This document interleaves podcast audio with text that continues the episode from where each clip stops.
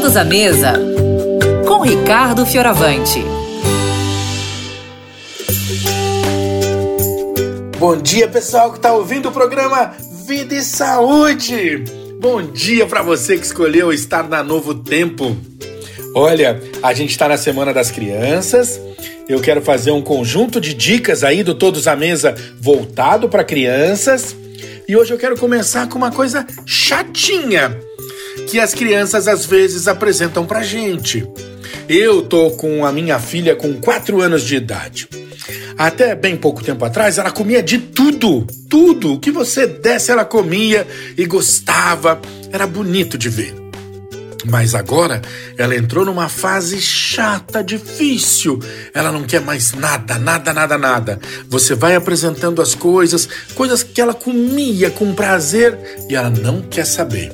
Não há o que faça ela comer bem, é difícil. E a gente então está tentando lidar com isso. Vou contar para você o que eu tenho feito em casa. Primeira coisa, ó, eu não deixo de oferecer. Não deixo de colocar na mesa, não deixo de colocar no prato. Quem sabe, né? Algo não desperta nela, mas a oferta tem que estar ali disponível para quando ela quiser pegar. Não deixe de oferecer coisas boas, tá? Segunda coisa, ai, se policia, porque naquela vontade de alimentar a criança, às vezes a gente cai na arapuca, na cilada de oferecer coisas já em saquinhos, sabe? Salgadinhos, coisas prontas. Ai, ai, ai, se policia disso, tá? Terceira coisa, uma ideia assim que pode funcionar com você. Aqui em casa tem funcionado. Toda vez que a gente vai fazer compra no supermercado, na quitanda, no sacolão, a gente pede a ela para nos ajudar. E ela escolhe uma fruta nova ou um legume novo.